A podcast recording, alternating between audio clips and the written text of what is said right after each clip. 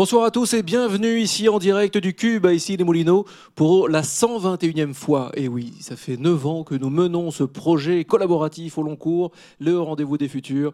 Et depuis 9 ans, donc, nous accumulons les rencontres, nous nous formons, nous expérimentons et c'est juste formidable. Grâce à vous, merci.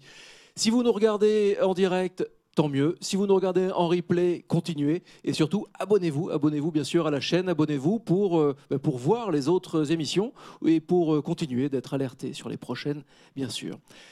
Ce soir, ce soir, nous recevons un, invité où ça fait, ça fait des années, je vous dis tout, ça fait des années qu'on cherche à l'avoir euh, ici. Et enfin, nous l'avons. Donc c'est une grande joie d'accueillir Pascal Pic. Bonsoir Pascal. Bonsoir, j'ai l'impression d'être le chaînon manquant d'un coup là.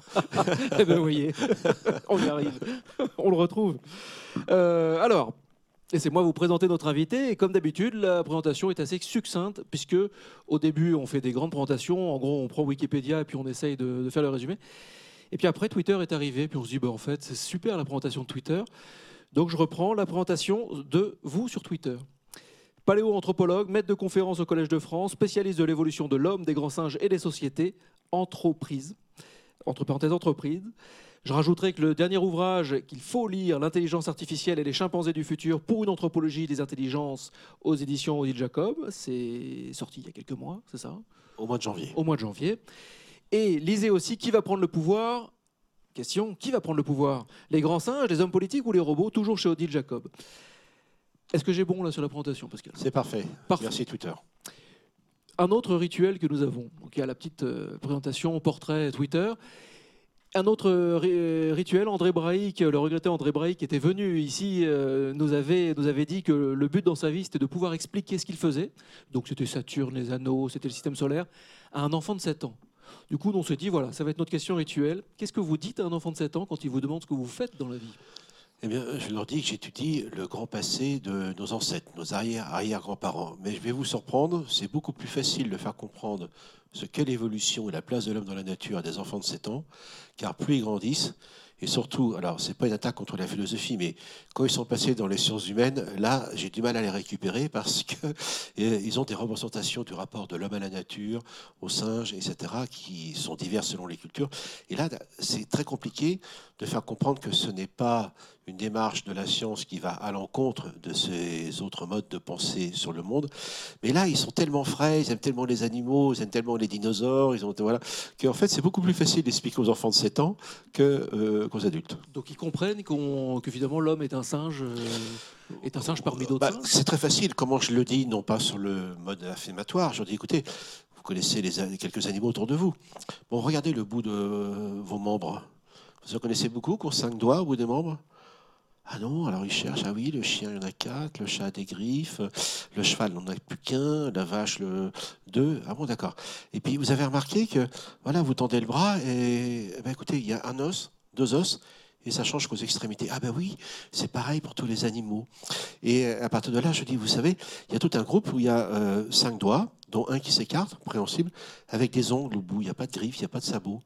Eh ben, c'est les singes. Et puis, ah, tiens, vous avez remarqué, euh, des yeux de part et d'autre de la racine du nez. Un vrai nez, pas une truffe. Ah oui, c'est vrai. Les autres animaux, ils ont une petite truffe là, comme ça, qui est humide. Ah bah oui, mais pas les singes. Et puis 30 dedans. Et puis on sourit et on regarde les autres droit dans les yeux. Ah oui, bon, on est bien des singes. Et puis là, à partir de là, c'est pas le singe euh, qui a été le, rejet un petit peu de ce qu'est l'homme. C'est euh, le singe qui est en nous et qui est devenu homme. Et les autres ont adopté d'autres modes d'évolution. À partir de là, ça passe tout seul. Vous vouliez faire ça étant petit? Pas du tout. Vous vouliez faire quoi? Bah, Je sors d'un milieu très populaire. Alors, euh, comme j'aime à dire, les métiers qui se terminent en log, je ne savais pas ce que c'était. Hein. Et puis, au fil de mes études, j'ai fait un bac scientifique et technique. C'est pour ça que j'aime bien la technologie. Oui, j'ai aussi lu que c'était pas une scolarité très linéaire. Euh, pas du tout. Élève assez moyen. Euh, Oui, et puis, oui, merci. non, mais on y va maintenant. Non, mais, non, mais, chercher mon chemin. J'ai fait être ingénieur, j'ai fait la physique théorique, j'ai fait de l'intelligence artificielle quand j'étais jeune. Et dans les années 70, là, franchement, j'ai trouvé ma voie. Et c'est une histoire de femme. Euh, c'est une toute petite pépée, euh, pas plus haute que la table. Hein. Elle s'appelle Lucie. Là, j'ai été tout à fait euh, fasciné par ce grand passé. J'ai toujours aimé l'histoire, mais je ne pensais pas en faire un métier. L'archéologie, bien sûr, ça fait partie de la reconstitution du grand passé. Et dans les années 70, euh, il y avait une ouverture interdisciplinaire dans les études. J'étais donc à l'université Pierre-Marie Curie en quatrième année de physique théorique. Et c'est là qu'on parle de Lucie, de Néandertal. Et j'ai rencontré Yves Coppens, Bernard Van der Merch. C'est comme ça que je suis rentré dans ce métier. Alors là, franchement, oui, à partir de là, j'étais un très bon étudiant. Et ce sont des, rencontres, donc des rencontres avec cette matière-là, avec Lucie, et effectivement euh, avec Yves Coppens notamment, euh, qui vous ont fait, fait prendre le virage en gros. Fait prendre le virage, mais le virage n'a pas été évident. Je ne l'avais pas négocié comme cela. Mmh. C'est d'abord euh, une bizarrerie administrative.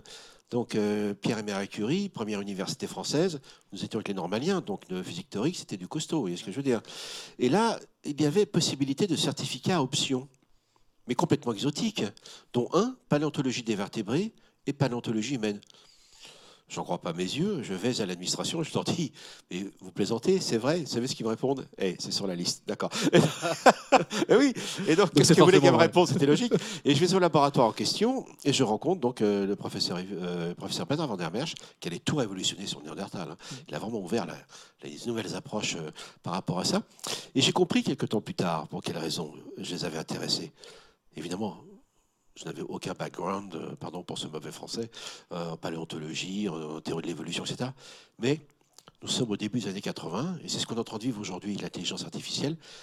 Je savais programmer, arrive la micro-informatique, on, digitalisait, on faisait nous-mêmes les programmes pour les statistiques, et hein, on les écrivait nous-mêmes. Vous savez pas que ce n'était pas commercialisé. Et donc, en fait, des problématiques sur l'évolution de l'homme, notamment pourquoi on a un menton ou pas, ou des reliefs au-dessus des yeux ou pas, qui sont des questions extraordinairement compliquées qui remontent à deux siècles, à Johann Goethe. Johann Goethe morphologie. Et ces problématiques étaient très bien posées, sauf que nous attendions les avancées technologiques. Et moi, j'arrive. Donc, il leur fallait un geek. J'arrive au bon moment, j'aurais pu louper ça, oui. Geek, je sais pas, un paléo geek, ouais.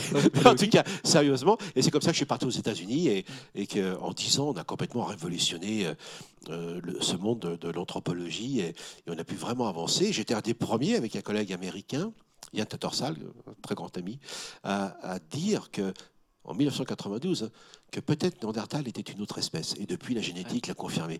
Donc voilà, donc voilà comment ça s'est fait euh, dans cette belle aventure. On va passer à la revue de presse et on se retrouve après. On va rentrer dans le vif du sujet avec Nils et Osmanov. On se retrouve après.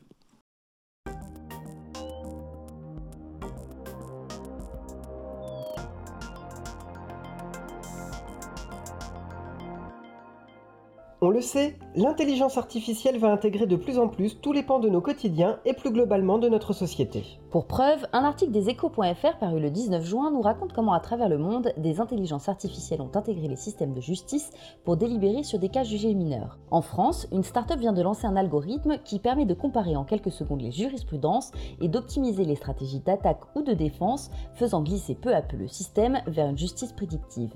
Si le pouvoir judiciaire est en cours de transformation numérique, le quatrième pouvoir républicain n'est pas en reste. L'IA permet de valoriser les données dans des champs entièrement nouveaux de la presse, du cinéma, de la radio et de la télé automatisation des process métiers, veille, vérification de l'info, analyse prédictive de succès, création de vidéos, rédaction automatisée, recommandations, optimisation de la diffusion et tracking émotionnel. Allons-nous vers une automatisation des médias ou une collaboration humain-machine? C'est à lire dans le dernier cahier de tendance de metamedia.fr. Rassurons-nous, c'est bien dans le sens de la collaboration humain-machine que Sorbonne Université a inauguré le 18 juin le Sorbonne Center of Artificial Intelligence. Dans une interview à lire sur le site sorbonne-université.fr, son directeur Gérard Billot en explique le principe. SCAI, c'est quatre axes de recherche mathématiques, informatique, robotique, santé-médecine, climat-environnement-univers et humanité numérique. C'est plus de 100 scientifiques, 150 doctorants et chercheurs postdoctoraux, 300 étudiants et plus de 20 partenaires industriels. Le centre a pour ambition de motiver, organiser et rendre visible la recherche multidisciplinaire en IA à travers le montage de chaires d'excellence, l'accueil de projets interdisciplinaires et la création de task force. Espérons donc que le SCAI sera à la hauteur des enjeux car l'heure est grave. Comme nous l'apprend un article du Journal du Geek du 20 juin, des chercheurs du MIT ont développé un programme capable de cuisiner une pizza, de la préparation de la pâte à la cuisson en passant par le choix des ingrédients. Au-delà de l'anecdote, Pizzagan aurait à terme la capacité de générer de façon autonome des produits finis et pourrait entraîner une véritable révolution dans l'industrie. Parce que l'intelligence artificielle s'insinue jusqu'au fondement de l'alimentation postmoderne, la nécessité d'en cerner les questions éthiques semble de plus en plus impérieuse. A ce titre, un article du site franceculture.fr du 25 mai revient sur la signature récente par 42 pays de l'OCDE de principes en la matière visant à éviter les risques et les déviances. Sauf que la ruée vers l'or que représente le développement de l'IA serait restée la ligne conductrice d'un texte non contraignant, dominé par l'idée de concurrence commerciale plutôt que de coopération humaniste, édictée par les GAFAM. Finalement, la clé de la réussite de la collaboration humain-machine pourrait-elle être une question d'imaginaire? Dans une tribune parue le 20 mai sur le site Uzbek Erika, l'écrivaine et prospectiviste Anne-Caroline Poco s'inquiète de l'imaginaire négatif généré par cette technologie et d'un climat de peur qui paralyse les esprits. Tout ce qu'un homme est capable d'imaginer, d'autres hommes sont capables de le réaliser, disait Jules Verne. Aujourd'hui, il s'agit donc de doper les imaginaires autour de l'intelligence artificielle pour trouver des solutions. C'est la seule piste valable. La réinvention du récit commun comme base du futur contrat social numérique est décidément un thème que nous n'avons pas fini de traiter au rendez-vous des futurs. Non mais sérieux, il s'attaque même aux pizzas? Bah écoute, du moment qu'il n'y a pas d'ananas dedans.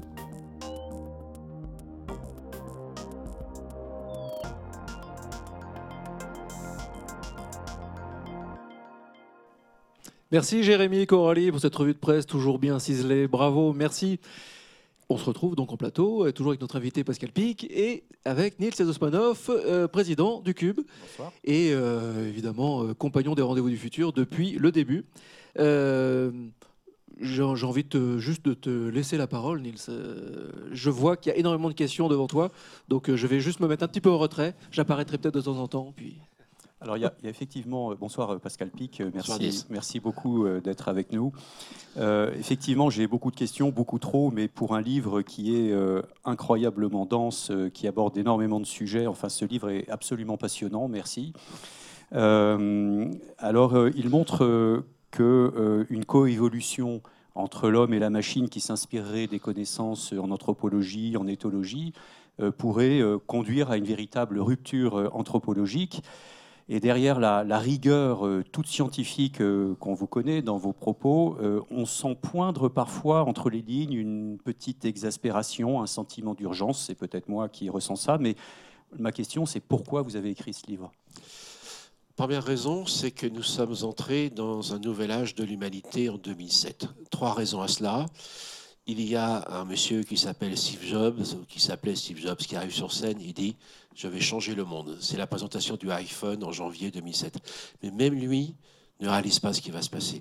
La deuxième raison, la majorité de la population humaine, à partir de ce moment-là, est urbanisée. Et la troisième raison, c'est la première vague de ce qu'on appelle l'intelligence artificielle moderne, mais le terme est un peu abusif, mais qu'importe, ce qu'on appelle l'analyse des données par la- la- l'apprentissage machine et l'apprentissage profond, peut-être euh, on va, on expliquer cela. Et les trois en même temps convergent vers ce qu'on appelle les smart cities, donc la ville de demain, où euh, il suffit de regarder ce qui se passe à Singapour pour avoir une idée de ce qui va se profiler, et c'est deux enjeux absolument énormes. Donc c'est un nouvel âge de l'humanité. La deuxième raison, c'est qu'on a eu tendance à négliger l'impact des technologies sur l'évolution des sociétés humaines. Et en définitive, c'est très intéressant. Il y a beaucoup de débats actuellement. Et il se trouve que ce sont les préhistoriens. Je pense à André Leroy-Gourand, euh, qui était au Collège de France, un très beau livre de 1964 le- qui s'intitulait euh, Le geste et la parole. Et on sait aujourd'hui avec les sciences cognitives que le geste, la parole, nos mouvements, nos capacités cognitives, tout ça se co-construit dans notre intelligence. Ça peut vous sembler évident aujourd'hui, mais regardez, là on est complètement à l'encontre du dogme cartésien qui séparait quand même l'intelligence, le cerveau, qui était l'acteur de notre corps. Le corps n'était pas co-participatif de la construction de nos représentations du monde, de nos capacités cognitives, de notre intelligence. Et ça, on le sait, avec la marche, les sciences cognitives, c'est participe. Donc là, c'est un enjeu absolument majeur, justement, euh, qui va euh, aujourd'hui impacter la robotique notamment. Et euh, derrière cela, j'en avais assez d'entendre des gens qui disent l'intelligence artificielle va être meilleure que nous, ou l'intelligence artificielle, ça n'existe pas. C'est ni l'un ni l'autre. En définitive, il faut comprendre ce que sont au pluriel, donc il va falloir maintenant changer notre façon de nous exprimer. C'est ce que sont les intelligences artificielles, comprendre d'où elles viennent, mais aussi les comparer aux intelligences animales et humaines. Donc, première partie du livre, d'où viennent les intelligences animales et humaines, comment elles ont coévolué, j'ai déjà esquissé un peu le propos, parce qu'on sait aujourd'hui que tout ça coévolue. Et ensuite, deuxième partie, d'où viennent les intelligences artificielles, et là c'est vraiment une activité qui est liée à la créativité humaine. Ça commence il y a une soixantaine d'années. Et ensuite, les comparer pour savoir ce qu'elles font et ce qu'elles ne font pas, en quoi sont complémentaires, en quoi sont meilleures que nous dans certains domaines, et dans quoi dans d'autres domaines, euh, elles ne seront jamais euh, l'équivalent des intelligences humaines. Voilà, donc ça nécessitait de brosser un peu large, vous l'avez très bien dit, Nice, merci, mais ça c'était de donner un repère. Et donc le sous-titre, vous l'avez rappelé, c'est de se dire que le cerveau chez les singes et les humains, c'est avant tout un cerveau social. Il sert à faire des tas de choses, bien évidemment. Les mathématiques, la peinture, l'écriture, ce que nous faisons là, bien sûr. Mais avant tout, c'est un cerveau social. Et ce cerveau social, il est fait pour interférer avec d'autres intelligences. Donc mon propos n'est pas d'aller vers la substitution, mais comment construire un monde des intelligences, à la fois avec les intelligences artificielles, et surtout comprendre ce que sont les intelligences animales. Parce que si on est capable de le faire, nous aurons les outils, nous aurons les aptitudes pour coévoluer avec ces trois formes d'intelligence.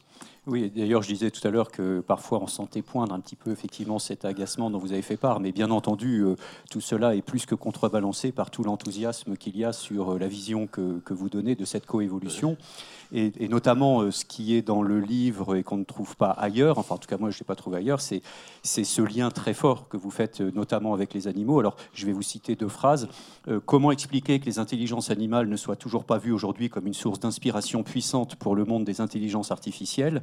Et un peu plus loin, ce sont les pays dont les cultures reconnaissent les intelligences animales, notamment celles des grands singes si proches de nous, qui se trouvent les plus en avance, non pas sur le plan technologique, mais dans l'usage et l'application des intelligences artificielles et des robots humanoïdes. Alors, vous allez euh, évidemment nous, parler de ça, mais j'ai une petite question subsidiaire euh, tout de suite derrière, c'est pourquoi euh, pas les intelligences entre guillemets végétales également, puisqu'on sait aujourd'hui qu'elles ont 11 sens pour certaines espèces, qu'elles communiquent, qu'elles interagissent.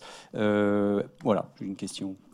Alors vous posez une question qui euh, est liée à celle du philosophe Daniel Dennett, que je cite assez souvent dans le livre, et qui parle à propos d'Alan Turing et de Charles Darwin d'un retournement du raisonnement. Ça veut dire quoi?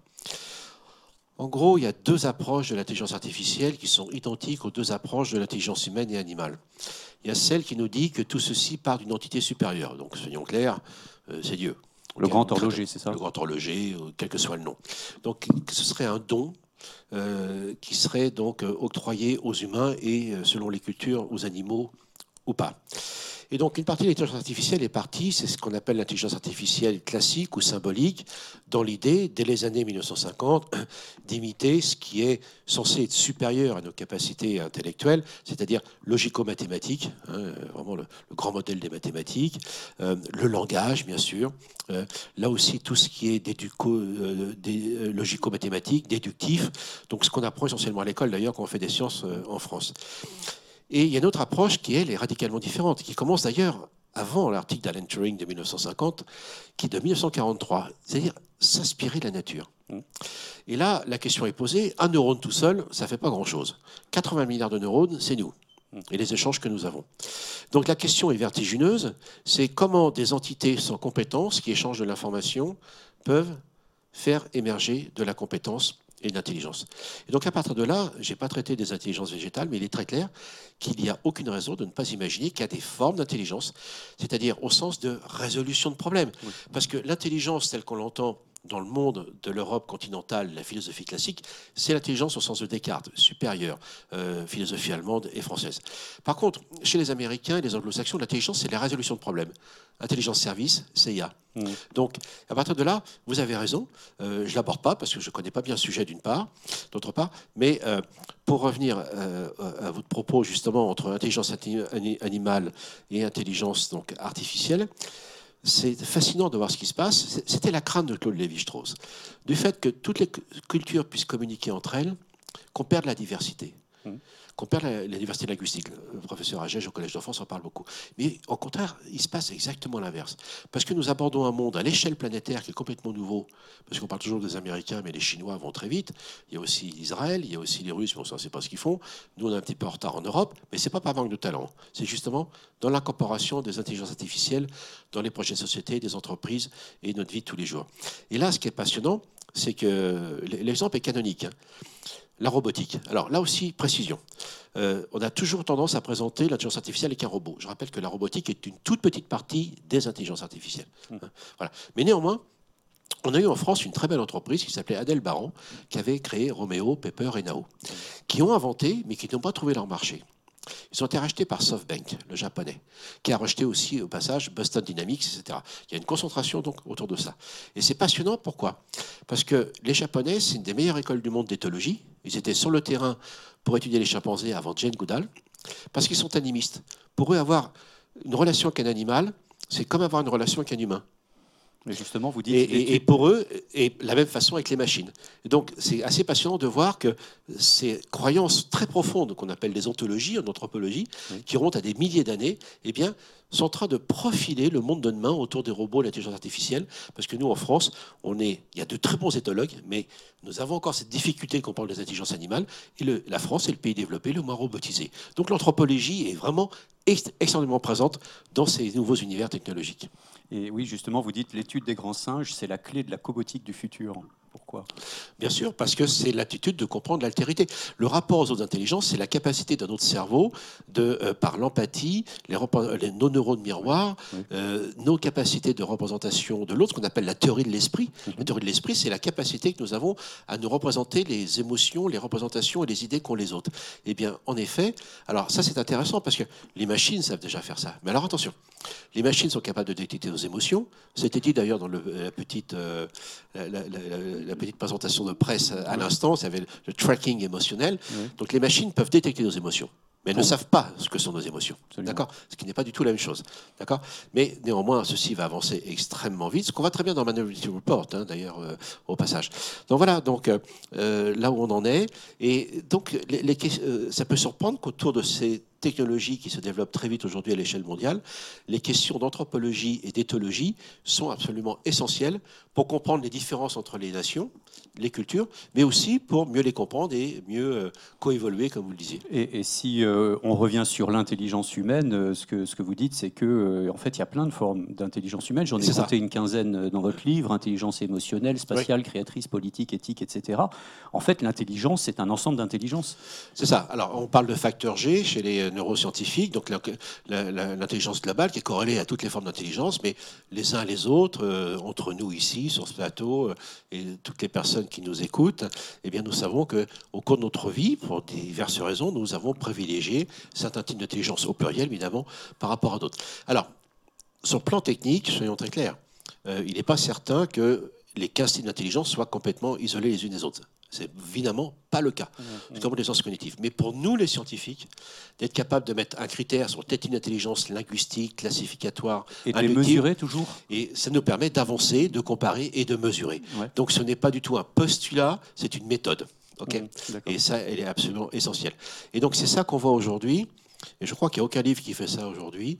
C'est euh, comment nous allons rentrer dans un monde qu'on appelle de l'induction. Donc, notre cerveau gauche, c'est celui logico-mathématique, symbolique, classificatoire, linguistique, enfin, pas, enfin, euh, classificatoire au sens logique du terme. Et ça, donc, c'est l'intelligence artificielle classique qui a commencé et qui s'est déployée très vite avec les systèmes experts dans les années 80. Et puis, ce celle qui est en train d'éclater aujourd'hui, mais pour trois raisons. hein. C'est ce que dit M. Jacques Ma, euh, qui a créé Alibaba, euh, Mhm. c'est une immense entreprise chinoise. C'est que, d'une part, on a eu une convergence entre les puissances de calcul avec les puces.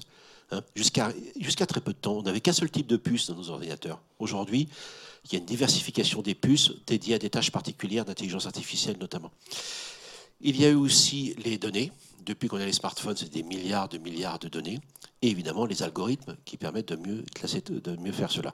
Eh bien, il y a une partie dans le livre qui explique que l'analyse des données, on appelle data, data analysis pour faire très smart, euh, ça fait trois siècles qu'on en fait, nous. Pourquoi? Parce que l'induction, c'est comment, à partir d'un ensemble de données plus ou moins disparates, ou plus ou moins cohérents, nous sommes capables d'extraire des schémas sous-jacents qu'on va tester. Ça s'appelle la systématique. Et les théories de l'évolution ne viennent pas des fossiles. Les théories de l'évolution viennent de notre compréhension des classifications entre les grands singes et nous les autres singes. Ça s'appelle l'induction. Comment extraire d'un ensemble de données plus ou moins structurées des données euh, ou des schémas qu'on n'aurait pas pensé. Et nous allons connaître une évolution en sociologie, en sciences humaines, en éthologie, en immunologie, en médecine, tout ce qui traite des systèmes complexes, des gènes jusqu'à nos capacités cognitives, qui va être absolument prodigieux dans les années qui viennent, grâce justement à ces intelligences artificielles qui nous ouvrent le monde de l'induction. Et alors, il y a ce fameux paradoxe de Moravec. Ah oui. Racontez-nous ça, parce que ça, ça, ça met un peu tout par terre quand même. Alors, ça met par terre, oui et non. Mais vous avez raison, Hans Maravec est un immense roboticien, et euh, je comprends que des personnes s'inquiètent. Lorsque, en 97, euh, Watson, euh, non pas Watson, c'était Big Blue, Deep Blue, bat M. Kasparov aux échecs. Et puis récemment, vous savez, Lycédol, donc avec, avec d'autres technologies, donc au jeu de Go. Alors évidemment, Kasparov, Lycédol, c'est des gens très intelligents. Et vous voyez, l'erreur de la pensée hiérarchique occidentale qui dit que ces gens-là sont intelligents, donc ils sont plus intelligents en tout derrière. Et à partir de là, on s'effraie. Mais c'est complètement faux. Parce que c'est pas du tout ça qui va se passer. En fait, le paradoxe de Moravec nous dit que les machines font des choses complexes plus facilement que nous que des choses simples. Et le paradoxe de Moravec, ça veut dire ça. C'est-à-dire que plus des choses sont apparues euh, anciennement, dans notre évolution, que notre marche bipède, c'est notre bipédie absolument inimaginable, hein. parce qu'on a 80 milliards de neurones là, mais il y en a 80 milliards en dessous qui sont dans le cervelet. Vous imaginez pas le hardware qu'on a là-dessous. Hein. Et, et donc, Hans Moravec disait, ce sera plus difficile pour les machines de faire des choses simples pour nous que des choses compliquées. Et c'est un impact énorme dans le monde du travail aujourd'hui. Pardon, j'ai l'impression de passer du coq à l'âne. C'est ce qu'on appelle le paradoxe de Paul Yanni, euh, pas Karl, mais son frère Michael. Vous savez, nous tous, là, autour de notre vie, on a des petites pratiques, on a des habitudes, on a observé, on a appris euh, par les routines, par l'observation, etc. Ça, c'est des choses qui ne sont pas, en fait, concrétisées, qui ne sont pas euh, numérisées, qui ne sont pas séquencées. Et bien, ces choses-là qui font, en fait, l'essentiel de notre vie, sera beaucoup plus difficile à accéder pour les machines que des choses qui nous semblent compliquées. Donc voilà le paradoxe de Moravec, ce qui veut dire que la robotique aujourd'hui va connaître une évolution extraordinaire, non pas... Alors il y a deux sources d'inspiration hein, pour les intelligences artificielles, celles qui viennent de la nature, ça, ça peut surprendre tout le monde. Mais en fait, tout ce qui est basé sur les neurones artificiels, les réseaux de neurones, les data d'analyse, c'est complètement bio-inspiré.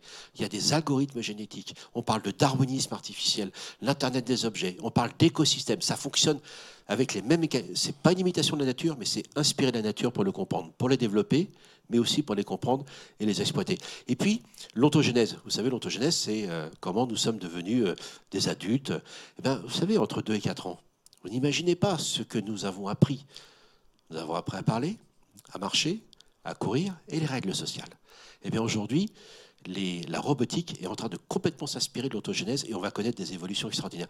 Donc ça peut sembler paradoxal et c'est aussi l'objectif de ce livre, c'est que montrer que plus que jamais, aujourd'hui, les mondes des intelligences artificielles nous ramènent vers les mondes darwiniens, mais bien compris, hein, ce n'est pas euh, Terminator, hein, soyons très clairs.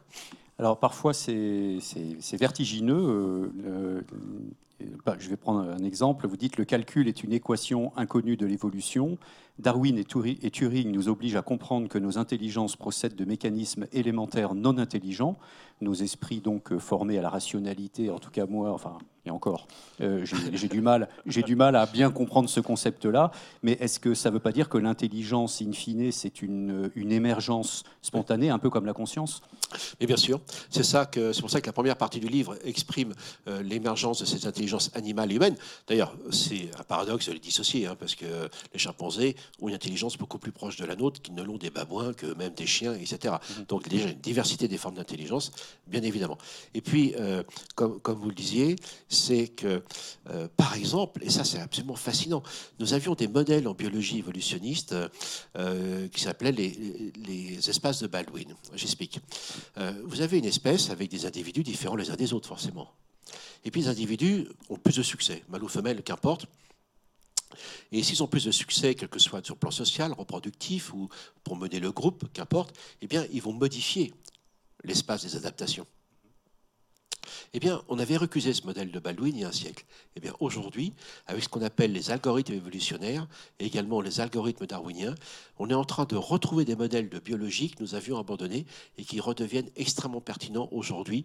Donc, c'est une on a un champ de recherche extraordinaire euh, et qui est très fécond entre les théories de l'évolution et le champ des intelligences artificielles. Donc on va connaître un monde absolument fabuleux. C'est pour ça que je ne suis pas d'un grand optimiste, mais je trouve ça assez fascinant. Mais ça veut dire qu'effectivement, il faut en parler, il faut savoir ce que ça fait, ce que ça ne fait pas, et quel est ce monde qui vient aujourd'hui euh, avec toutes ces intelligences, celles créées et celles qu'on n'a pas encore comprises dans ces perspectives euh, vertigineuses que, une fois de plus, que vous ouvrez, euh, vous dites euh, le développement du cerveau est de plus en plus dépendant des évolutions techniques et culturelles.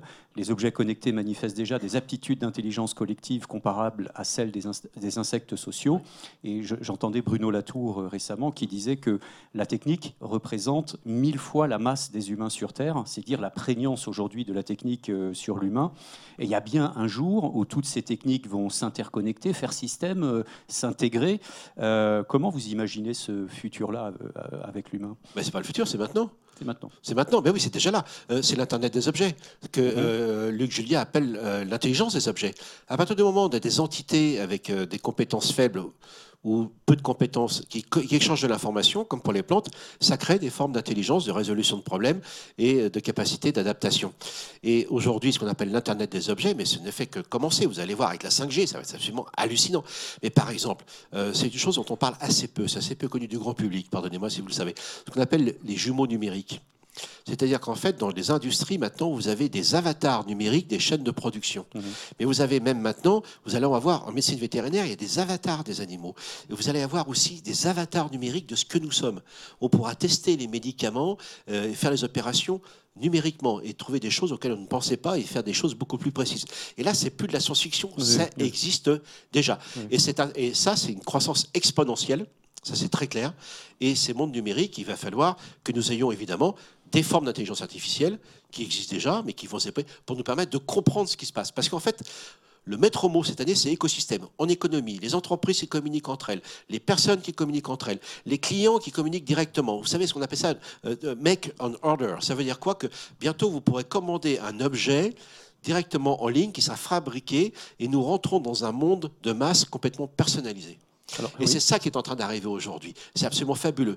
Et donc c'est une nouvelle anthropologie qui est en train de se mettre en place, qui moi ne m'effraie pas, mais qui nécessite en effet, vous avez raison, des réflexions sur l'éthique, sur l'anthropologie, sur la sociologie, la philosophie bien sûr. Et alors pour rebondir là-dessus, mais c'est parce que j'ai envie de vous citer en fait, euh, vous dites que ce qui est fabuleux avec le numérique, c'est que ce n'est pas un outil, mais un outil à fabriquer des outils. C'est ça. Est-ce que vous pensez que l'industrie du futur euh, pourrait s'opérer euh, demain à travers d'entités juridiques totalement autonomes, qui seront capables d'identifier la demande, de fabriquer, de livrer, de passer des contrats intelligents euh, via la blockchain ou autre, etc. Et même de créer des filiales euh, de, manière autonome si besoin est, sans que ça passe par de l'humain. Bah, si on continue à avancer euh, de la façon dont fonctionnent les systèmes écologiques, oui, il n'y a aucune raison pour que ça ne se passe pas de cette façon-là.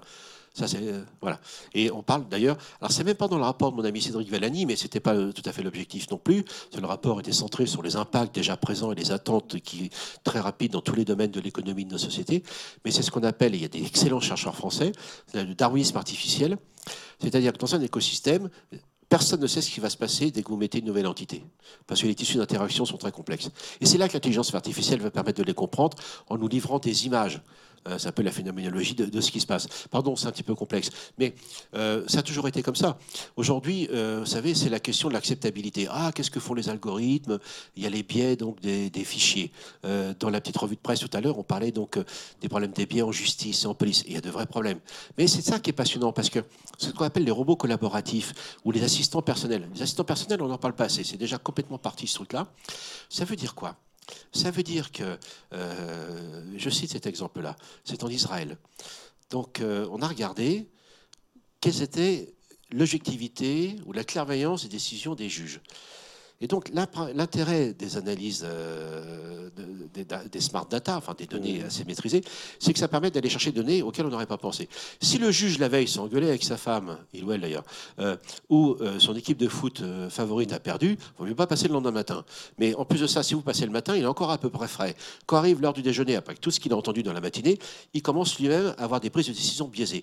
Donc, ce qui veut dire que le, se substituer aux machines comme dans Minority Report, ce qui a été fait aux États-Unis et ce qui se fait en justice et en police. Vous avez des biais sur le racisme, le sexisme, et ça, effectivement, là, les humains doivent contrôler. Mais inversement, les machines sont capables de détecter vos biais, parce que, évidemment, nous sommes humains, nous sommes fatigués, nous avons des émotions, etc. Et là, vous voyez, c'est cette collaboration intelligente entre les humains et les machines qui peut nous ouvrir un monde beaucoup plus intéressant. Alors justement, euh, vous dites que l'IA peut servir l'humanité en contribuant à dénoncer des travers, ce que vous venez de dire, des déviances profondément ancrées dans nos représentations. Est-ce que vous pensez que l'IA peut nous permettre d'avoir une meilleure compréhension du réel, certes, de sa complexité, mais de fait, de nous rapprocher d'une nouvelle forme de vérité? Non, vérité, euh, non, aucun Non. scientifique vous, vous, vous parlez Il y a pas de vérité. Il n'y a pas de vérité. Sauf scientifique. C'est les meilleures représentations du monde à un moment donné. Mm. Euh, euh, Jean-Baptiste de Lamarck, il y a deux siècles, c'était quand même une représentation extraordinaire de, de l'évolution, de la transformation des espèces. Aujourd'hui, c'est dépassé. Ensuite, il y a eu Darwin. Maintenant, il y a d'autres choses. C'est-à-dire que la science, elle, c'est pour ça qu'elle avance. Elle, a- elle utilise ses outils. Et franchement, comme je le disais tout à l'heure, sur la capacité d'analyser les interactions complexes entre nos organismes, les environnements, sur l'écologie, euh, voilà, euh, ça n'obéit pas à des lois, ça obéit à des algorithmes. Le, monde, le monde biologique, le monde de l'évolution est un monde d'algorithmes. Un exemple, la théorie de Darwin, c'est la théorie des variations.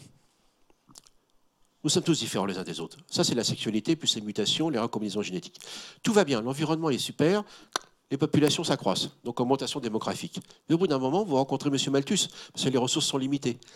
Donc, ça veut dire que au moment où vous avez de la diversité, des conditions de l'environnement qui posent des limites, eh l'algorithme de la sélection naturelle va se mettre en place. Mais ce n'est pas l'élimination. C'est ça que je raconte. La sélection naturelle, les termes ont un sens, ce n'est pas l'élimination. C'est favoriser les variations les plus pertinentes à un moment donné, mais il ne faut pas perdre les autres parce que vous perdez de la variation. Donc si on comprend la sélection naturelle, on comprendra bien ce qui va se faire avec, les intelligences artificielles. Et pour vous dire comment ça fonctionne, ce monde d'aujourd'hui, c'est quand même assez fascinant. Euh, ça a commencé avec des applications qu'on appellera l'ubérisation.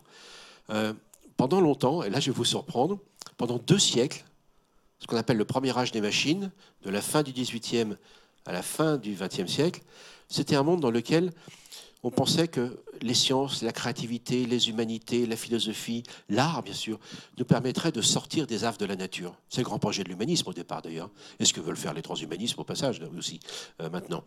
Et l'idée était d'extraire de l'homme des contingences de la nature. Globalement, ça n'a pas trop mal marché. Il y a eu des conséquences parce que l'évolution est toujours un compromis. Mais c'était un monde dans lequel les problèmes attendaient leur solution. Donc la créativité humaine, notre cerveau gauche, se mettait au travail à travers des connaissances. euh, voilà.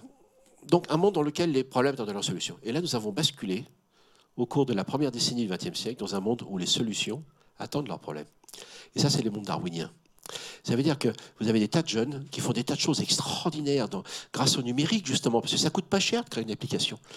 Et ils font des tas de choses en économie sociale et solidaire. Ils sont absolument incroyables. Et leur, leur vrai problème à eux, c'est le problème des startups. C'est eux, ils, créent, ils inventent, ils créent. Mais leur problème à eux, c'est d'être sélectionnés. Donc le problème des startups, c'est exactement comme nos gènes, c'est comme, c'est comme nos mutations, c'est comme la recombinaison, ça crée de la variation.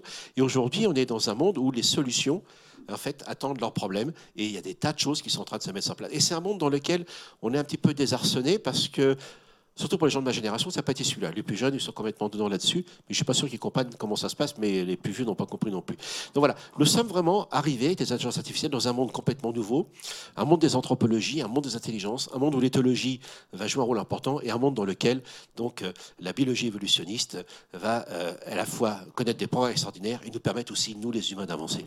Alors, Eloi me dit que c'est ma dernière question. Euh, J'en avais évidemment encore beaucoup, mais de toute manière, euh, pour euh, puiser ce livre, il faudrait y passer quelques, quelques journées. Donc, euh, j'invite vraiment tout le monde à le lire. Ou Et donc, ma autres dernière, émissions éventuellement. voilà. Et donc, ma dernière question, euh, vous dites que les algorithmes évolutionnaires proposent des solutions auxquelles les chercheurs et les ingénieurs n'auraient pas pensé.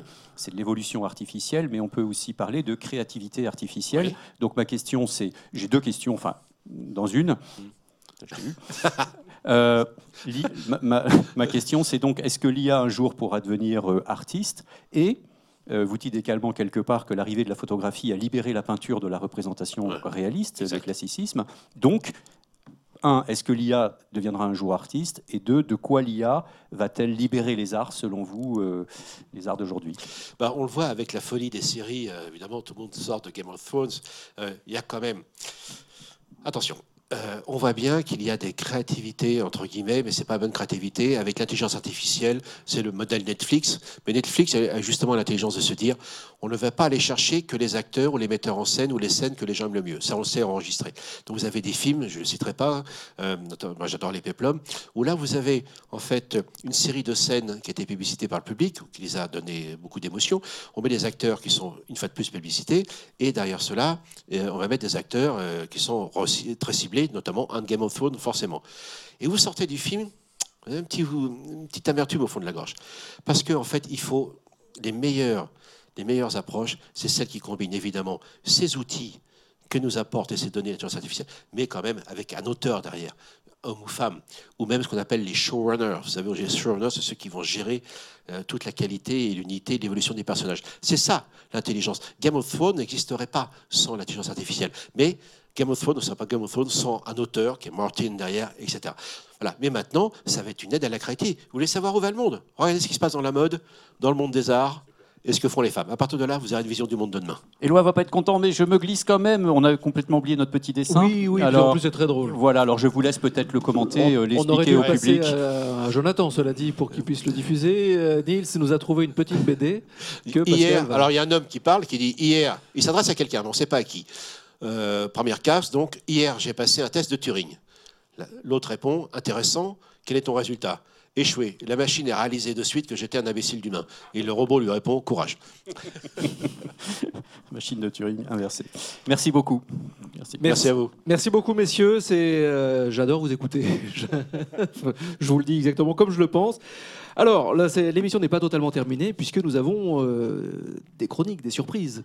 Et donc, je demande à Margot de venir pour la chronique culture, la chronique hors d'œuvre. Elle va s'asseoir à côté de Niels.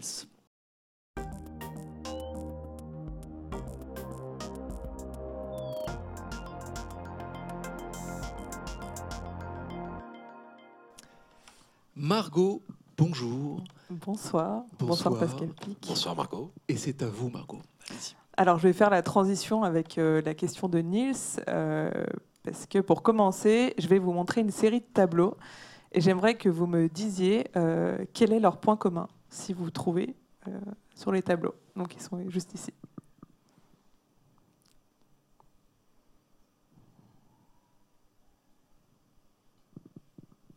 Ils ont morflé. Oui, c'est un peu par des tableaux qui ont été faits avec euh, des, des- des logiciels, enfin en tout cas des, des intelligences artificielles. Absolument. Exactement. Ouais. Voilà. C'est euh, donc euh, effectivement l'artiste euh, est une intelligence artificielle. Vous pouvez notamment voir sur le bas du tableau une ligne de code en guise de signature. Et là, je viens de vous montrer une, une série de portraits.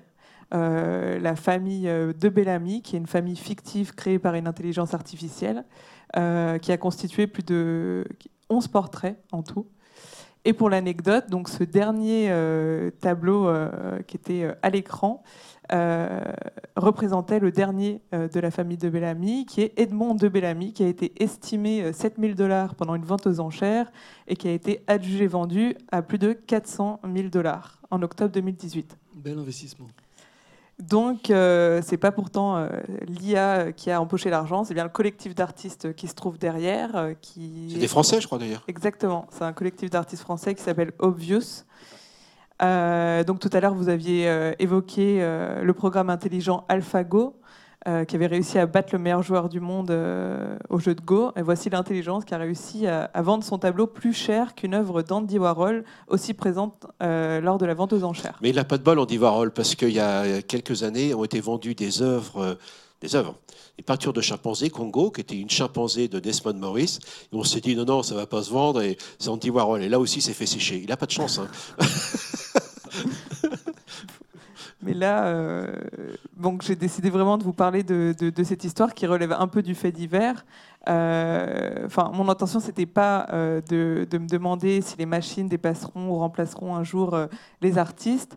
Mais ce qui est intéressant avec l'idée derrière ce collectif, c'est la volonté de dévoiler certains rouages du processus créatif. Et un des cofondateurs du collectif explique que cette nouvelle technologie nous permet d'expérimenter la notion de créativité pour une machine et euh, nous permet aussi de comprendre le processus de création à travers toutes les influences euh, qui façonnent le style d'un artiste. Et euh, donc comment le collectif a, construit justement ce code créatif Dans le cas du portrait d'Edmond Bellamy, le collectif a sélectionné un ensemble de 15 000 œuvres qui se situent entre le 15e et le 19e siècle par des artistes assez reconnus. Des portraits. Voilà, ouais, des portraits. ce sont des portraits. Et euh, ils ont programmé leurs algorithmes en deux parties. Il y a le générateur, qui est la première partie de l'algorithme, et le discriminateur, qui est la deuxième partie de l'algorithme. Donc le générateur va analyser et s'inspirer du style des portraits euh, de la bibliothèque d'images pour créer sa propre œuvre. Et le discriminateur va euh, justement détecter, analyser et discriminer les œuvres qui vont ressembler euh, d'une part trop euh, à la banque d'images et euh, aux œuvres qui pourraient ressembler à des œuvres de machine. Et c'est justement cette tension entre les deux parties de l'algorithme qui va faire que l'intelligence artificielle va apprendre et s'améliorer. Mais évidemment, le mérite ne revient pas totalement à l'intelligence artificielle, puisqu'il y a bien un collectif d'artistes qui crée l'algorithme, qui sélectionne des images. Et euh, même si cette histoire a fait beaucoup de, bruit, euh, pour son aspect un peu révolutionnaire et historique, euh, enfin une IA qui prend, qui apprend, qui crée une œuvre qui est vendue plus de 400 000 dollars, ça ne passe pas inaperçu. Mais on peut rappeler que ça fait quand même 50 ans que certains artistes utilisent l'intelligence artificielle pour nourrir leur art. Pe- Peut-être ce qui est intéressant aussi dans cette histoire, c'est que l'artiste ne crée plus l'œuvre, mais il crée le système qui crée l'œuvre. Voilà, donc c'est ça qui est important. Les machines ne vont pas nous remplacer. C'est qu'avant, il y a des humains avec des critères, des connaissances. La machine fait des tas de propositions, et vous avez très bien décrit les deux algorithmes, variation, sélection, mais les critères de sélection, c'est les humains qui les donnent, et à la fin, c'est eux qui décident. Et ça, c'est dans tous les domaines actuellement, même en médecine. C'est-à-dire, ça ne se substitue pas. Les machines sont capables de faire de meilleures prédictions, mais en fait, elles vous font des propositions. Donc, c'est vous qui l'expert en amont et en aval. Mais ça ouvre des possibilités auxquelles on n'aurait pas pensé. Puis il y a l'histoire du New Rembrandt, vous savez, l'homme au chapeau. Là, pardon, les experts de Rembrandt, là, par contre, euh, on leur a dit, tiens, à la sortie d'une brocante, euh, ils ne trouvaient pas la différence. hein. Donc, ça- mais là, c'est vraiment, c'était très ciblé, par contre. Et c'est l'humain qui achète encore euh, Exactement. les. Merci beaucoup, Margot.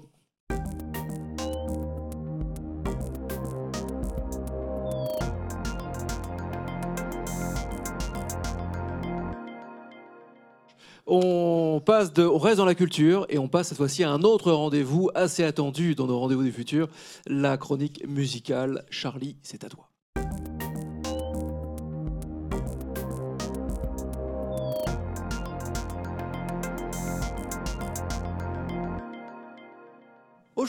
Aujourd'hui, le thème imposé de cette chronique musicale en trois morceaux est l'intelligence artificielle.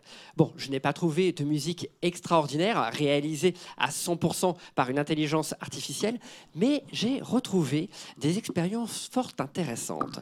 Alors, dans un premier temps, nous allons voir ces artistes humains qui font intelligemment vibrer les machines. C'est numérique, ça sonne comme de la musique d'ordinateur, mais c'est piloté par un humain. Tout de suite, écoutons le morceau magnifique de l'artiste américain Soutech, une techno minimaliste faite de click and cuts.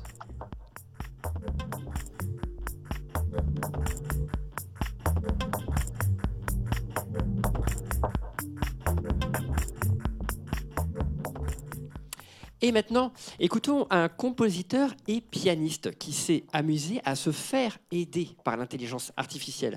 Comment ça marche? Eh bien, il a un piano, ok, et il a aussi un logiciel qui commande en quelque sorte deux autres pianos.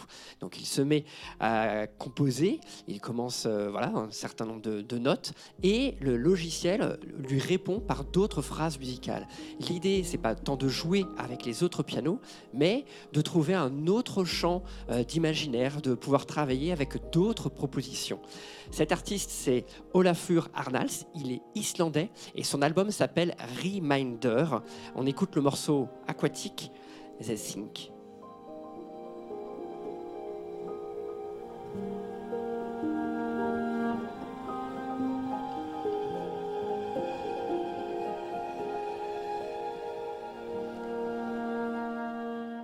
Et enfin, et enfin, quand dans un lointain avenir, euh, le monde des robots aura euh, disparu, on redécouvrira peut-être une musique contemplative, introspective, particulière, une musique dont on aura l'impression qu'elle avait été créée par un programme, mais un programme qui aurait été enrayé par un tout petit grain de sable qui délicatement créerait des décalages. Les notes glisseront se croiseront, se mélangeront, se quitteront et se transformeront. En fait, cette musique, elle existe déjà. Elle, a été composée en 1981 par Philip Glass. Écoutons Glassworks 3, The Islands.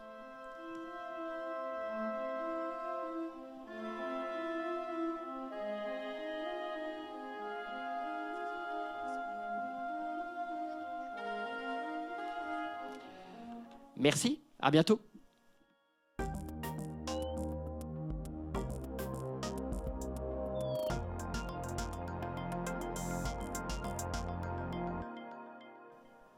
Merci Charlie. Euh, avant de rendre l'antenne pour cette émission, un petit mot Nils Non, je voulais juste rebondir là-dessus pour dire que La bah, musique, c'est aussi son truc. quand si, si on regarde euh, la musique euh, baroque, euh, Bach, etc., la fugue à six voix, ou enfin, il y avait des formes de musique avant qui étaient extrêmement mathématiques, magnifiques, sublimes et très mathématiques, et que finalement aujourd'hui, on peut mettre au défi beaucoup de musiciens talentueux d'arriver à faire du contrepoint improvisé à la manière de Bach. Quoi. Donc, je ne sais pas si, si vous êtes adepte de ces musiques-là, mais finalement, le génie humain avait déjà cette capacité d'être à la fois très euh, mathématique et à la fois d'être dans le génie. Quoi. Ben, en fait, ça résume très bien ce qu'est toute l'évolution humaine, ce que j'appelle la deuxième coévolution. Euh, les techniques, les outils sont consubstantiels de ce qui a, fait l'humanité, à la fois pour ses besoins, mais on avait cru que les techniques, c'était des outils que pour prolonger, rendre plus efficaces euh, et euh, améliorer notre condition humaine, bien sûr, mais que d'un point de vue matériel. Et c'est là que l'erreur, on s'aperçoit que ça participe complètement de notre idéal, notre créativité. Ce qu'on a entendu là, je crois, je dirais pas ça va nous rassurer, mais ça montre bien que ça serait quand même très surprenant. Moi, je serais beaucoup plus surpris de savoir qu'il n'y a rien qui se fait autour de l'art et l'intelligence artificielle plutôt que l'inverse. Parce qu'à chaque fois, les artistes se sont appropriés les nouvelles technologies. Et donc, que ce soit le clavecin bien tempéré ou l'intelligence artificielle tempérée, je ne sais pas, mais en tout cas, on y est. Moi, j'ai envie de finir par un coup de cœur, un coup de cœur, une atmosphère, une fiction sonore. Il faut vraiment euh, vous taper au milieu des fantômes euh, où vous soyez et où vous voulez. C'est tout nouveau, ça vient de sortir et je vous propose même une petite séquence euh, pour nous plonger dans cette ambiance. C'est mon coup de cœur et comme c'est moi qui ai le micro, ce sera le seul coup de cœur de fin d'émission.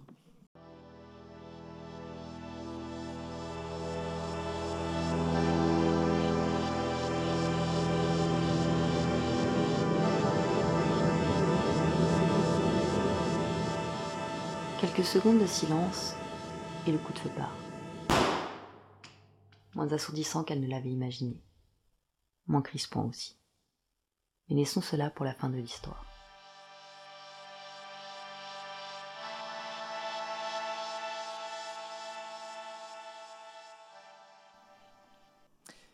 C'est donc une atmosphère, c'est donc un polar, c'est une fiction sonore.